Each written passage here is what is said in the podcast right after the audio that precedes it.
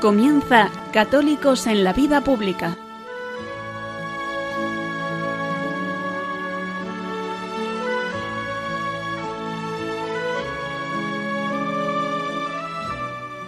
Un espacio dirigido en Radio María por Luis Zayas.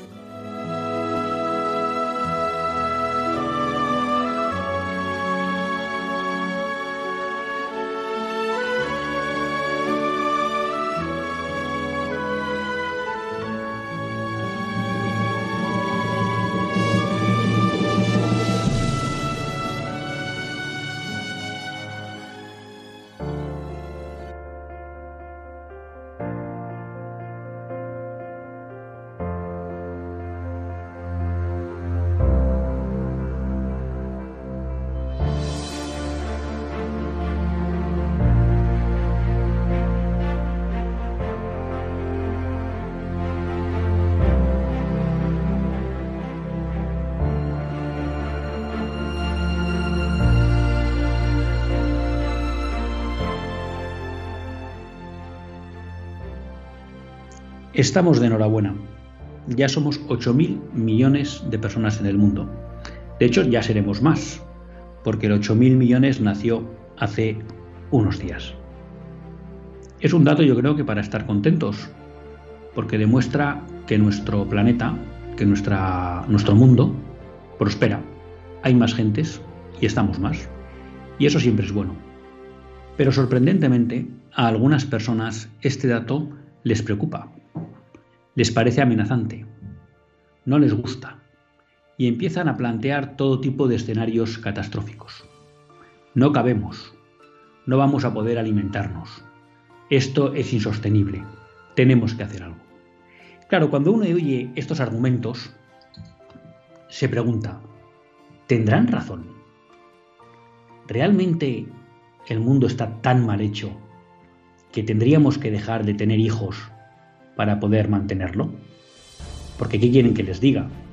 Si el mundo no pudiera atender a los hombres que hay, es que es un mundo mal hecho. Porque si las familias tendrían que plantearse no tener hijos para que el mundo pueda seguir, este mundo está mal diseñado. Y la verdad que aunque solo sea por ingenuidad, por intuición, o quizá simplemente por confianza en el Señor, a uno le cuesta creer que el mundo esté mal hecho. Pero vamos a preguntarnos, ¿de verdad no cabemos en el mundo? Claro, si hablamos de espacio físico, somos 8.000 millones. Imagínense que a cada hombre que está en el mundo, a cada hombre, no a cada familia, a cada hombre que está en el mundo, a cada persona que está en el mundo, le damos 500 metros cuadrados. Bueno, es una buena parcela, y ahí podría tener una buena casa. Eso sí, viviendo solo, repito. Si a 8.000 millones de personas a cada una le damos 500 metros cuadrados, necesitaríamos 4 billones de metros cuadrados. Es decir, 4 billones de metros cuadrados. ¿Qué quiere decir eso? Si lo pasamos a kilómetros cuadrados, tenemos que dividir entre un millón, con lo cual necesitamos 4 millones de kilómetros cuadrados. 4 millones de kilómetros cuadrados. ¿Saben cuánta superficie terrestre hay en la Tierra? 148 millones 940 mil kilómetros cuadrados. Es decir, que si alojáramos a todas las personas del mundo dándole a cada una una parcela de 500 metros cuadrados, necesitaríamos consumir el 2,7% de la superficie terrestre de la Tierra. El 2,70. Para que se hagan una idea, como necesitamos 4 millones de kilómetros cuadrados, si cogiéramos Europa, que desde los Urales hasta la península ibérica tiene 10,5 millones de kilómetros cuadrados, aproximadamente con el 37%, 38% de Europa nos bastaría. Es decir, podríamos meter a toda la población del mundo en menos de la mitad de Europa. ¿Y de verdad me están diciendo que no cabemos físicamente? Cuando comentaba esto con Mercedes, mi mujer me decía, hombre, pero no se refieren físicamente, Luis. Se refieren a que con tanta gente no seríamos capaces de darles de comer, no seríamos capaces de alimentarles, de proveerles de todo aquello que necesitan. Pues ¿qué quieren que les diga? Ahí ahora no nos vamos a poner a hacer un cálculo. Pero ¿de verdad creen ustedes que cuando, si nosotros podemos disponer del 97,3% de la superficie terrestre para alimentar a toda la población del mundo, vamos a ser incapaces? ¿De verdad? ¿Ustedes se creen que no vamos a ser capaces de alimentar a todos y a muchos más? Yo no me lo creo. Yo sinceramente me creo que utilizando el 98%, 97,3% de la superficie terrestre nos da para alimentar y para cuidar y para dar condiciones dignas de, de vida a 8.000 millones de personas ya más. Por tanto, esto no deja de ser un cierto mantra que nos lanzan aquellos que parece ser que quieren hacernos vivir acogotados. Pero uno se pregunta, ¿por qué este miedo a la población? ¿Por qué este miedo a la superpoblación? Porque todas aquellas teorías fatalistas, antinatalistas, han fracasado en todas sus predicciones una y otra vez, ya desde la época de Malthus.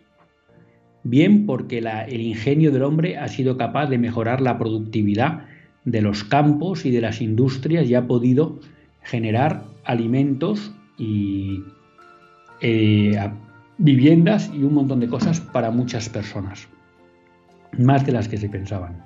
Luego estamos viendo que podríamos disponer del 97,3% de la superficie de la Tierra Fijen ustedes si ahí no se pueden obtener recursos y espacio para que viva la gente. Alguien dirá, bueno, pero hoy en día mucha gente vive en pobreza, desde luego, pero eso no creo que es culpa de que la tierra no dé. Eso yo creo que es culpa de que a veces la riqueza se distribuye mal, de que hay muchos gobernantes que son tiranos y que mantienen en la indigencia a sus ciudadanos en vez de ocuparse de ellos, de que hay efectivamente poderosos o naciones que han utilizado de una manera injusta los recursos de otras naciones sin ayudarles a prosperar, pero eso no quiere decir que en la tierra no haya para todos. Incluso para que todos y muchos vivan bien. Siempre es posible que habrá gente pues que en un momento dado le pueda ir mal en la vida o haya sido no haya sido muy responsable. Bueno, siempre puede haber gente que lo pase mal, pero yo no tengo duda de que si en este mundo se viviera desde los principios del Evangelio, hay para dar y repartir a todos sin duda. Y les repito, aquí están los números. Todos cabemos en el 2,69% de la superficie terrestre, con una parcela de 500 metros cuadrados. De verdad que con el resto del mundo no vamos a ser, el resto de la superficie no vamos a ser capaces de alimentar, no me lo creo. Ahora, si ustedes me preguntan por qué este odio a la natalidad, pues miren, yo me atrevo a contestarles. Puede haber porque algunos piensen que dominando, cuantos menos sean los que hay que dominar, más fácil es controlarles. Puede ser, es una vía, una explicación. Pero yo creo que también hay una explicación sobrenatural, y la hemos explicado muchas veces en este empeño de introducir el aborto en el mundo. Los hombres que nacen que están en la mente de Dios, están llamados a vivir con Él eternamente y alabarle y darle gloria y a disfrutar de esa vida con el Padre. ¿Qué quieren que les diga? Creo que eso al maligno le molesta, le duele. Prefiere que no haya gente. Prefiere que no haya gente que esté llamada a vivir eternamente con el Padre. Y entonces cuando yo le tengo que dar una explicación a esta mentalidad antinatalista del mundo, visto que año tras año todas las predicciones fatalistas se han demostrado falsas y que por tanto desde un punto de vista racional deberían dejar de perseguir o de reafirmarse en sus teorías falsas, pues solo me queda buscar una explicación preternatural. Y es que les molestan que venga gente al mundo porque están llamados a esa vocación a la eternidad. Y mientras existan aquellos que odian a Dios, pues desgraciadamente creo que tendremos presente en nuestro mundo estas teorías antinatalistas y este odio a la natalidad. Yo creo que a que nos queda a los católicos y a las personas de sentido común es mostrar la grandeza y la belleza de la vida, mostrar la grandeza y la belleza de la vocación que tiene todo hombre y hacer ver a la sociedad que la vida siempre es un regalo y un don.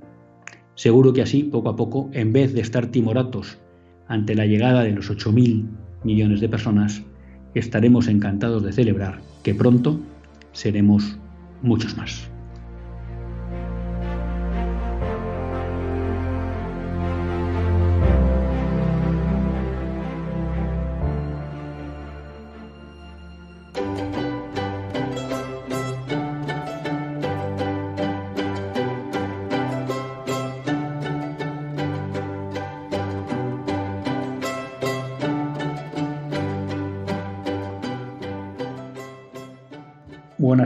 Queridos amigos de Radio María.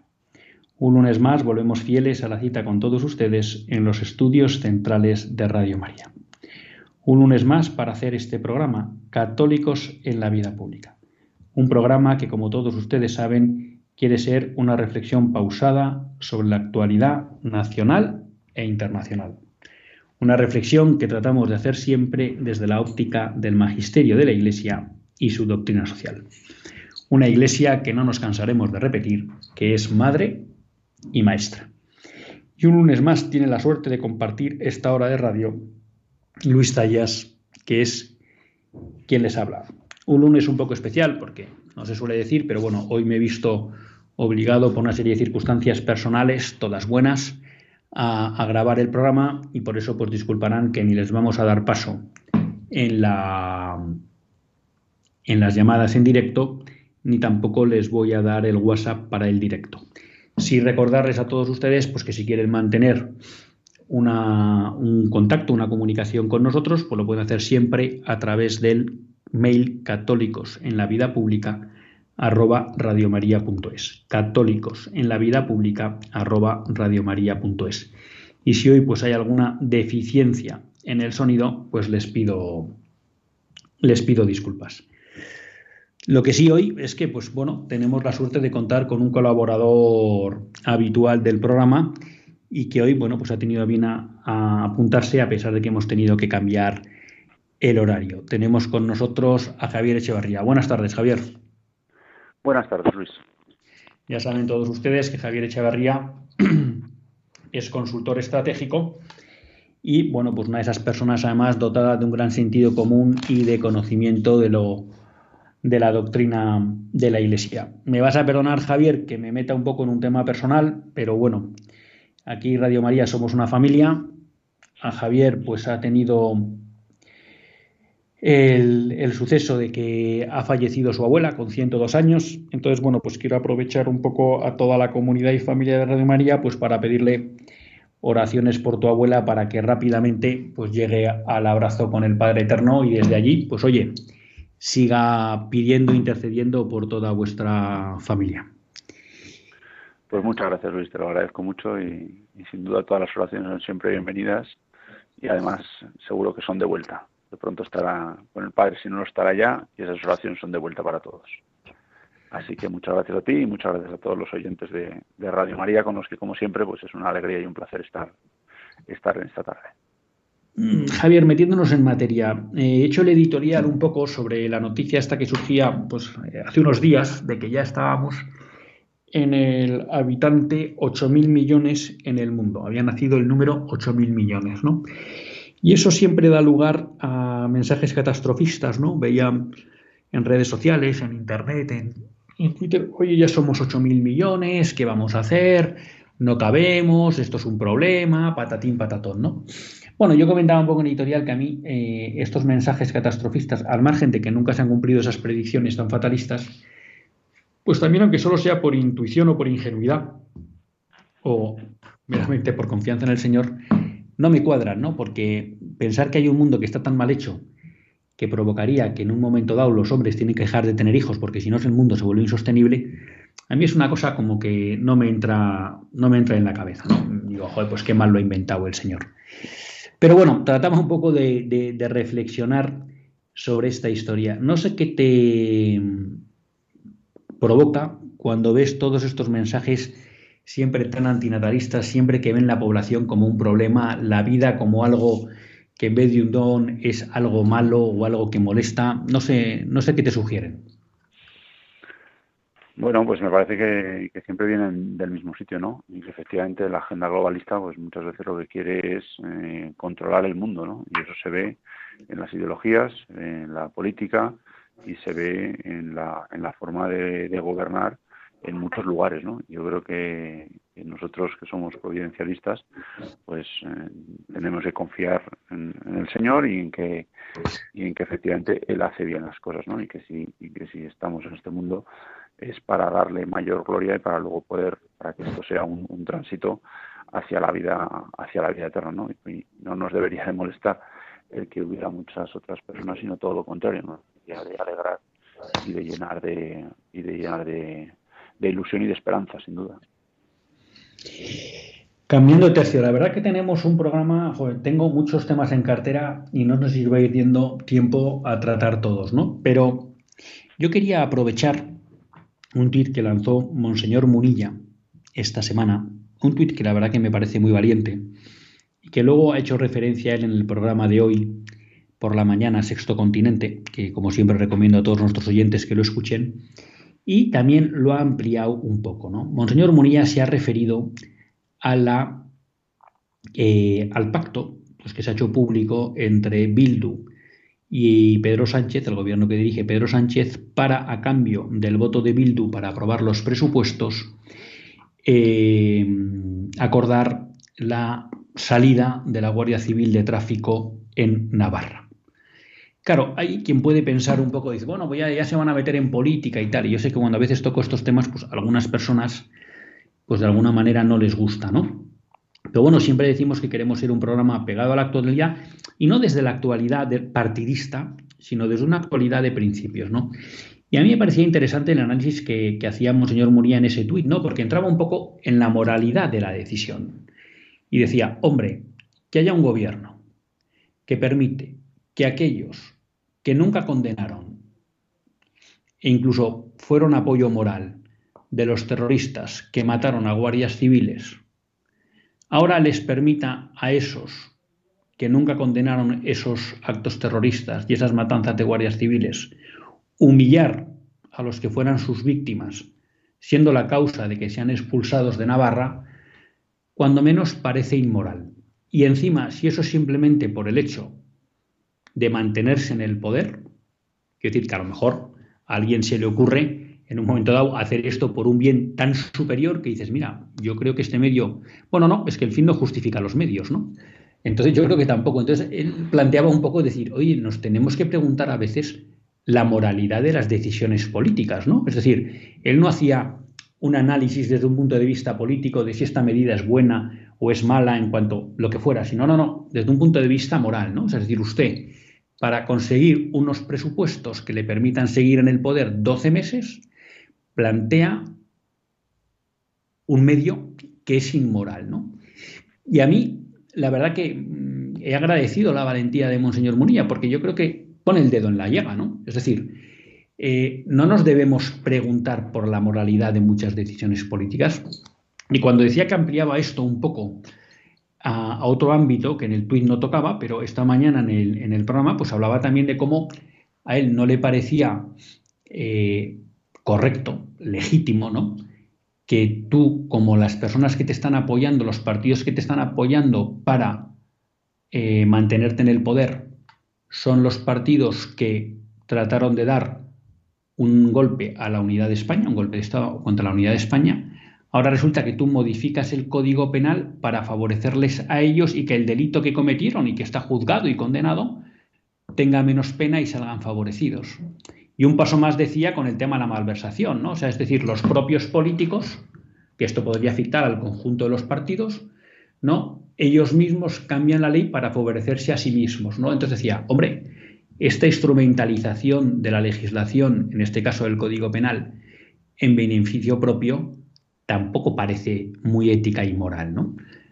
Eh, quizá estamos poniendo el punto en la llaga del nivel de inmoralidad que está alcanzando, en este caso, eh, determinadas actuaciones del gobierno. No sé cómo ves tú este análisis que, que recoge un poco de Monseñor Murilla.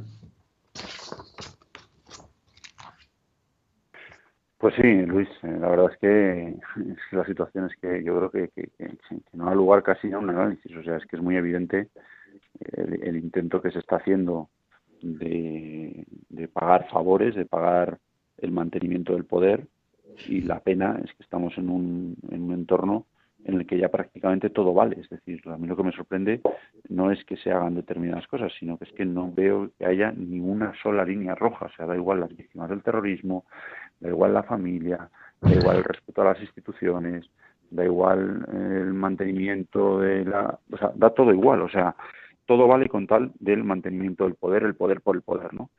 Y eso nos lleva a una situación pues muy delicada, porque, porque cuando todo vale, pues llega un momento en el que en el que eso puede suponer que se acabe con cualquier acuerdo, con cualquier consenso y que la situación sea verdaderamente complicada, ¿no? Y hemos visto recientemente con la ley del sí que está haciendo que decenas de, violadores y abusadores estén en la calle y sin embargo quien ha promovido esa ley pues parece que quería el, otro día salir a hombros en el Congreso de los Diputados cuando bueno pues claramente ha habido un error de tipo político de tipo jurídico de, de, cualquier, eh, o sea, puede ser analizado desde muchos puntos de vista, pero con tal de eh, contar un relato, parece que todo vale. Yo creo que es muy, muy destacable pues que haya voces con el prestigio intelectual, ético y moral de Monseñor Munilla que lo denuncien, pero yo creo que es una obligación de todas las personas de bien, con independencia de su, de su adscripción política, el, el poner de manifiesto que hay determinados abusos, determinadas eh, situaciones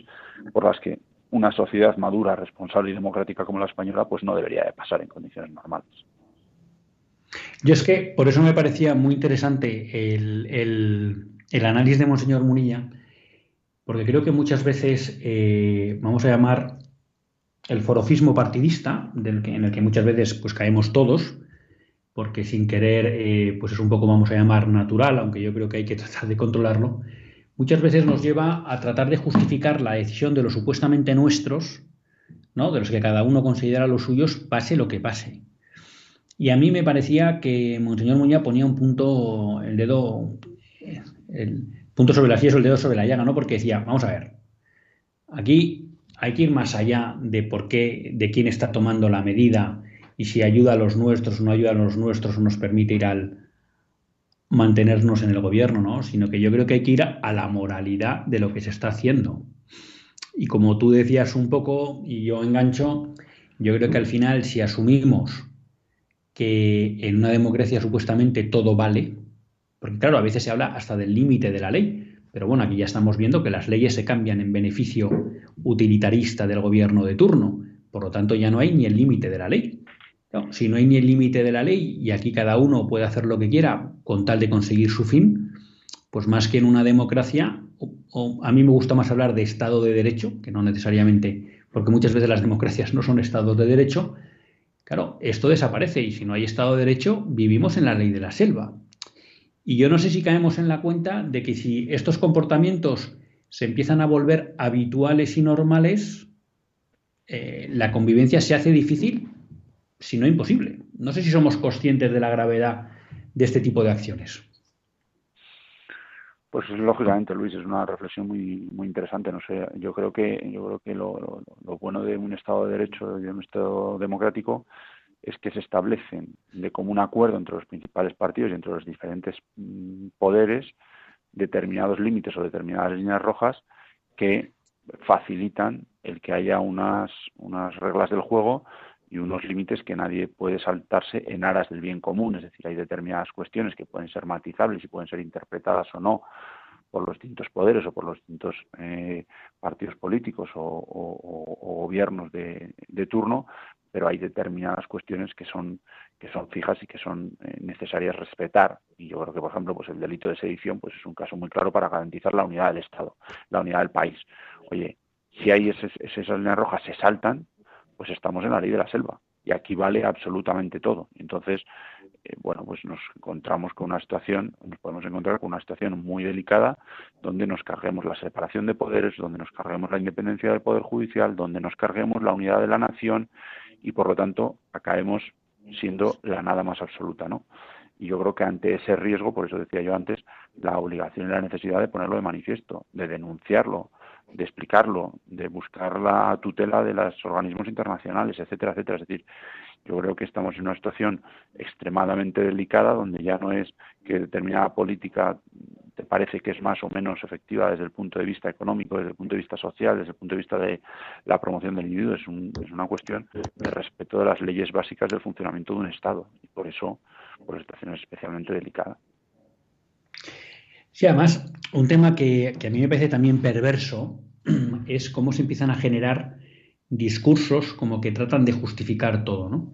Con motivo de la cuestión de la malversación y de la imputación de los eh, dirigentes andaluces del Partido Socialista de la Junta de Andalucía, bueno, pues empezó a decir, bueno, claro, que, que una cosa era, hombre, que la malversación, si al final no te lo habías llevado a casa, no era tan grave, ¿no? Y dices, no, no, vamos a ver, perdón. La malversación es que usted ha hecho un uso inadecuado, inadecuado de los fondos públicos, que son fondos de todos los españoles. Por tanto, el delito es usarlo mal, para fines que no estaban contemplados dentro de lo que era la administración de ese dinero. Si luego usted se lo ha llevado, esto agrava, pero no quiere decir que, el delito ya no tal. ¿no? Y es que también recientemente salió una noticia que le habían pillado a una alcaldesa que había montado una fiesta con no sé qué motivo, y claro, era un dinero pues que no, no podía haber usado para montar una fiesta, un dinero público. Bueno, ya se justificaba que había generado empleo, ¿no? Entonces empezamos también aquí con discursos que de alguna manera tratan de blanquear los delitos. Y claro, también eso es peligroso porque empezamos que por defender a uno de los nuestros acabamos comprando esto y al final, pues bueno, lo que acabamos es eliminando cualquier límite a, bueno, cualquier límite digno, ¿no? Para, tener una convivencia al menos eh, razonable. Pero hablando de lo que, en lo que comentábamos, tú sacabas una cuestión de la, de la ley del sí es sí y de todo este debate que se ha producido, ¿no? Y el otro día leía un artículo que me parecía interesante de Juan Manuel de Prada en el ABC, porque claro, se ha montado toda esta polémica, ¿no? Y, tú dices, hombre, en el fondo parece que era fácil a lo mejor, por ejemplo, pedir perdón, ¿no? Oye, pues nos hemos equivocado. Hemos hecho una rebaja de penas, que aunque ya les habían avisado, porque había informes que les habían avisado que iba a suceder lo que está sucediendo, tú podías decir, oye, pues venga, nos hemos equivocado, pides perdón y reculas, ¿no? Pero es sorprendente sostenerla no enmendalla de este gobierno. Y claro, es verdad que a veces puedes decir, bueno, pues es la soberbia. Vale, la soberbia muchas veces explica muchos comportamientos inexplicables del ser humano, ¿no? Por pura soberbia, pues no voy a decir que me he equivocado. Pero Juan Manuel de Prada planteaba una cuestión, bueno, que es discutible, ¿no? Pero que a mí me convencía sobre todo por el actuar del gobierno. Y es que él decía, no, no, no, no, no, no, no. Estos no se han equivocado. Estos no se han equivocado porque tratando de hacer un único, un único delito, vamos a llamar, de violencia sexual, en vez de tipificar diferentes delitos en función de la gravedad, de alguna manera lo que conseguían es transmitir la imagen de que cualquier tipo, vamos a llamar, de agresión sexual es equivalente a ser un violador y de alguna manera consiguen transmitir en la idea, la idea en la sociedad, porque además esto fundamentalmente afecta a los hombres, de que todo hombre es un, es un violador en potencia. ¿no? Es decir, confundo todo y como confundo todo porque hago un único tipo penal, al final puedo llamar prácticamente a cualquiera que hace algo, desde una palmada en el trasero a un piropo, que lo consideran ahora también acoso, al tío que realmente viola, son todos unos violadores. ¿no? él, veía que, en esta equiparación había una maldad profunda en cómo se había tipificado el nuevo delito, ¿no? en un intento como de expandir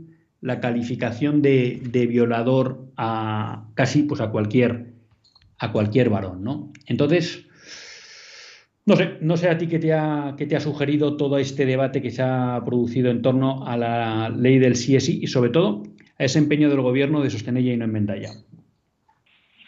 Bueno, yo creo que yo creo que el gobierno al principio de la legislatura tuvo dos dimisiones de dos ministros, eh, nada más comenzar la legislatura, la ministra de Sanidad y el ministro de Cultura, y a partir de ahí aprendió.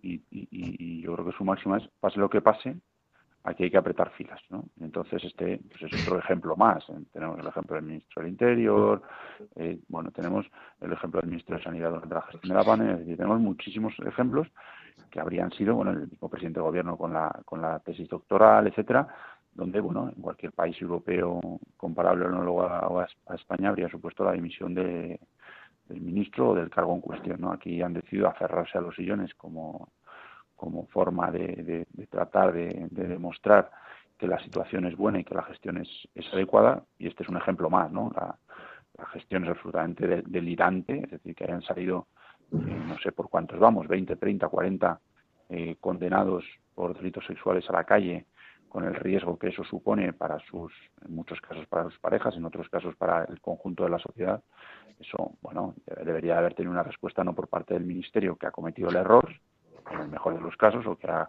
o que ha tomado la decisión, sino por parte de la presidenta del gobierno que debería de haber puesto eh, sobre la mesa, no, no, no digo la dimisión, pero sí algún tipo de, de solución o algún tipo de plan de contingencia para dar respuesta a esta situación, ¿no? Y para nada ha sido esa la, ha sido esa la respuesta. La única respuesta ha sido apretar filas, la única respuesta ha sido escandalizarse por un comentario más o menos afortunado de una, de una eh, diputada de la oposición y tratar de sacar a hombros a la ministra. Oye, bueno, pues, pues, pues si ese es la, la, el tipo de respuesta que podemos esperar de nuestros nuestros eh, gobernantes pues yo creo que tenemos un problema importante porque ante una ante una solución esta ante una situación como esta yo creo que sería lo suyo sería esperar una respuesta que estuviera a la altura de la gravedad de la cuestión de la importancia del de la, de la importancia del tema y sobre todo de las posibles repercusiones que podría tener pero para nada nos estamos encontrando con, esa situación y, ha sido, bueno, pues, pues, pues, pues, tiene unas terribles consecuencias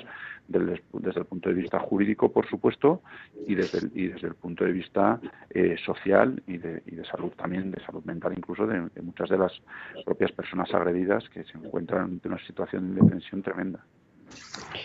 Pues aprovechando este comentario de Javier, vamos a hacer una breve pausa musical y enseguida estamos con todos ustedes.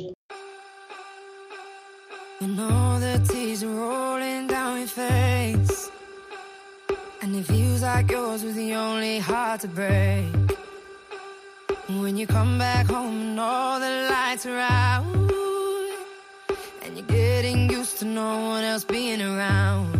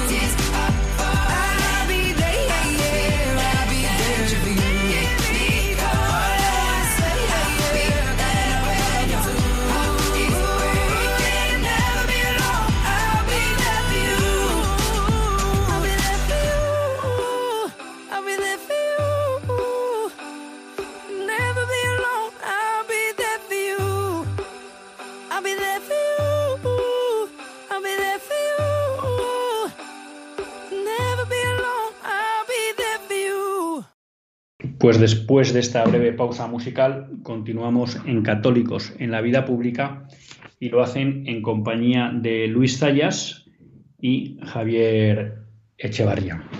Hemos estado hablando de bastantes cuestiones de ámbito nacional.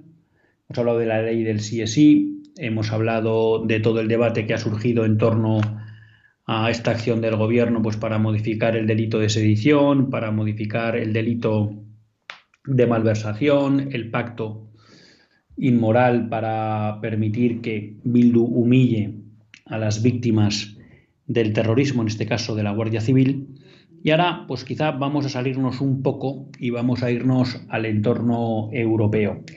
Y nos vamos a ir en uno de esos temas, pues que de alguna manera está siempre presente en, nuestro en nuestro programa, porque saben que para ustedes, saben ustedes que para nosotros es un foco, es un foco la defensa de la vida. ¿no? Estamos convencidos, como decía Benedicto XVI en Caritas in Veritate, que es imposible hablar de desarrollo humano, ¿eh? hablar de progreso humano, si la defensa de la vida no está garantizada. Y por eso pues nosotros hacemos de, este, de, esa cuestión uno de los ejes de nuestro programa. Y yo quería aprovechar con Javier para comentar dos noticias. Dos noticias a cada cual me parece más grave. La primera es en el Reino Unido. En el Reino Unido, una persona síndrome de Down, eh, bueno, hizo un recurso contra una ley que permitía que se pudiera abortar a las personas síndrome de Down hasta el momento mismo del nacimiento, que se las pudiera asesinar hasta el momento mismo del nacimiento. Bueno, pues esta semana hemos conocido una resolución de tres jueces que avalan que se puede matar a los bebés no nacidos con síndrome de Down hasta el momento del nacimiento. ¿no? Esto es la protección de la vida. A mí es un tema que me llama la atención, ¿no? porque muchas veces desde este lado del, del canal, pues lo que han sido los movimientos de los partidos de derecha han mirado con cierta admiración pues a los gobiernos llamados allí conservadores de Margaret Thatcher y demás, ¿no? Pero hay que decir que todos estos gobiernos siempre han dado pasos en contra de la defensa de la vida, incluso desde los tiempos de Margaret Thatcher. ¿no? Bueno, y ahora nos encontramos con esta noticia. Y en la misma línea, un movimiento que se está produciendo en Francia, ya saben todos ustedes que Emmanuel Macron tiene, eh, está empeñado en incorporar en la Carta de Derechos Humanos Europeos el aborto como derecho humano. Eso que de momento pues parece que no lo ha conseguido, lo está intentando en Francia. Y recientemente, aunque el Senado hace unas semanas rechazó el recoger el derecho al aborto en la Constitución francesa, bueno, pues la Cámara Baja, la Asamblea Nacional, ha habido una votación a favor de incorporar el derecho al aborto en su Constitución con 337 votos a favor y 32 en contra. Y aquí dos comentarios que hago y luego ya le doy paso a Javier. Lo primero es que todo este movimiento, muchos lo justifican y lo, explicitan así, es eh, como consecuencia de la sentencia que ha derogado Roe versus Gore. La sentencia Dobbs versus Jackson, bueno, pues esto está llevando a que en Francia se quiera blindar el derecho al aborto para evitar problemas mayores.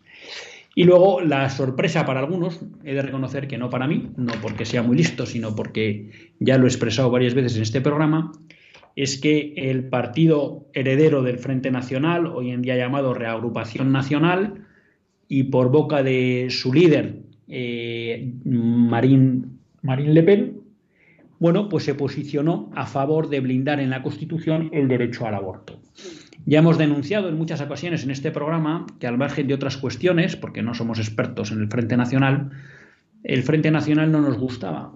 Y no nos gustaba porque asumió la equiparación de las uniones homosexuales al matrimonio y dejó de, esa bandera que en su momento Jean-Marie Le Pen padre sí mantenía y ahora, pues como ya veníamos denunciando hace tiempo, ya se ha explicitado claramente que abandona la defensa de la vida.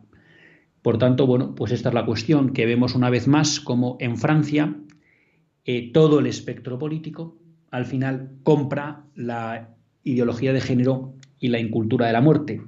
Y aquí pues me viene a la cabeza esa frase que repite tantas veces eh, Monseñor Munilla, y es que al final hoy hablar de izquierdas y de derechas no, no divide nada, ¿no? Y que un secularizado de derechas acaba pensando lo mismo que un secularizado de izquierdas. Y creo que esto que estamos viendo en Francia y que llevamos viendo tiempo en España muestra que al final la gran eh, división hoy está entre creyentes y no creyentes, suele decir Monseñor Munilla, y yo ahí me atrevo a ser un poco más eh, limitante y decir que realmente creo que la gran división está entre católicos y no católicos, ¿no? Pero, pero bueno, no sé cómo ves estas, estas noticias, Javier. Bueno, las veo con, con, tristeza, pero, pero no con sorpresa. Tristemente, porque, porque realmente, bueno, yo creo que una determinada parte de la sociedad se ha echado al monte y están dispuestos a absolutamente todo con tal de eh, cumplir sus objetivos, ¿no? Y, lo primero para ellos es la destrucción de la familia y la destrucción de los valores eh, de los valores católicos y de los valores familiares ¿no?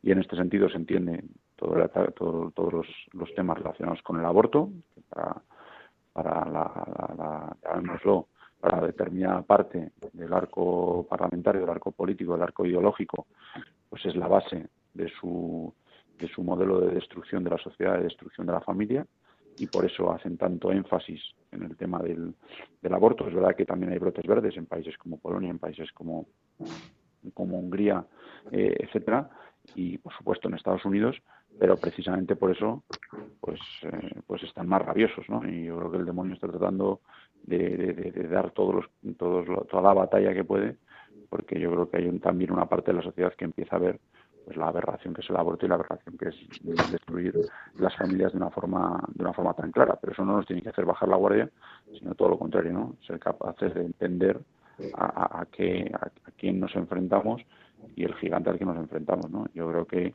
eh, el respeto de la, de la dignidad de la persona pues es un ámbito muy muy relevante. Yo, yo he trabajado últimamente en varios proyectos relacionados con la defensa de la vida hasta el final de la hasta el final de la misma en España están surgiendo distintas iniciativas, por ejemplo, en temas de cuidados paliativos, en materia de protección de la vida hasta el final, de los mismos, la misma iniciativa de hospitales libres de eutanasia, etcétera, etcétera. Yo creo que la sociedad civil también en nuestro país se está movilizando para hacerla contra todos estos movimientos y a todas estas iniciativas, bueno, pues que tratan de, implantar el mal en nuestra, en nuestra sociedad y que aunque en ocasiones eh, también lo utilicen para hacernos desfallecer, yo creo que nos tienen que servir de estímulo para seguir eh, poco a poco eh, luchando con todas nuestras fuerzas, sabiendo que al final pues el reino de Dios prevalecerá y por lo tanto el bien prevalecerá sobre el mal.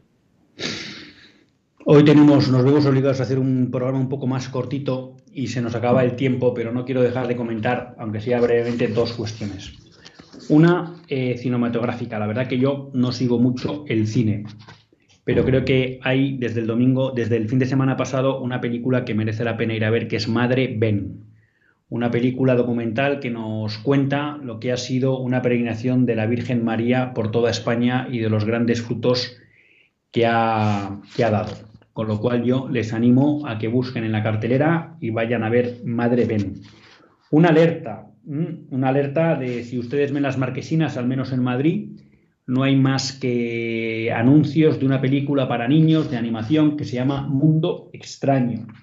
Bueno, pues hay que decir que, leo aquí una nota de Religión en Libertad, hay que decir que es una, una película de, de animación donde Disney propone una pareja abiertamente homosexual. Eh, por tanto, creo que no es una película para niños ni mayores, pero como la venden como para niños, especial alerta en esta cuestión. Decía eh, Religión en Libertad eh, el día 26, yo creo que era el sábado, como que bueno, que estas alertas que se habían hecho estaba provocando que un mundo extraño no tuviera mucho éxito en las carteleras. Bueno, ojalá sea así porque creo que este tipo de películas eh, pues no, no, no, deben estar, ¿no?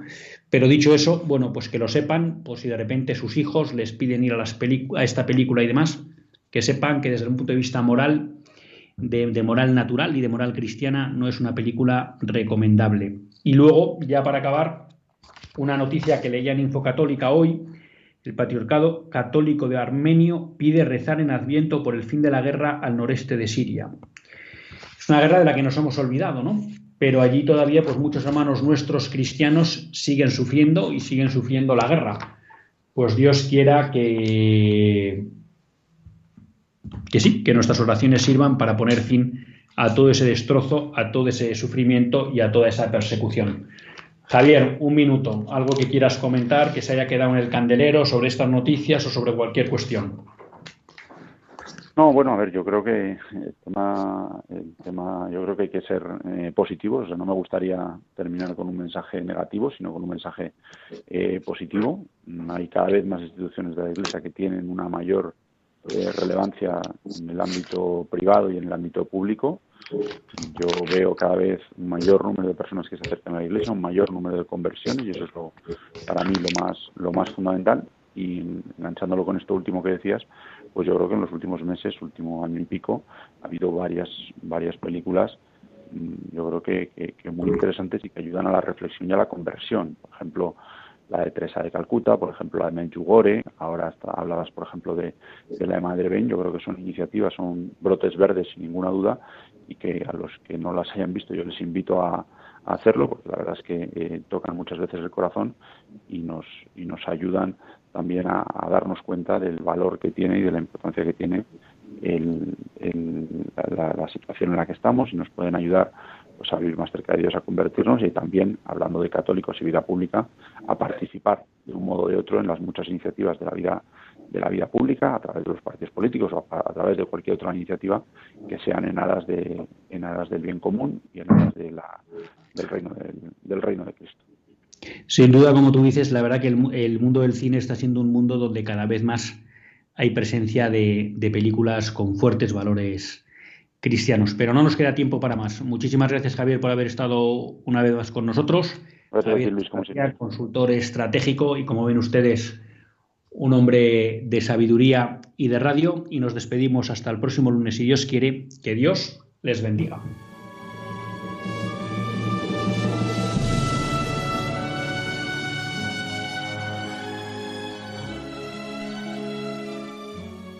Así concluye Católicos en la Vida Pública, un programa que dirige Luis Zayas.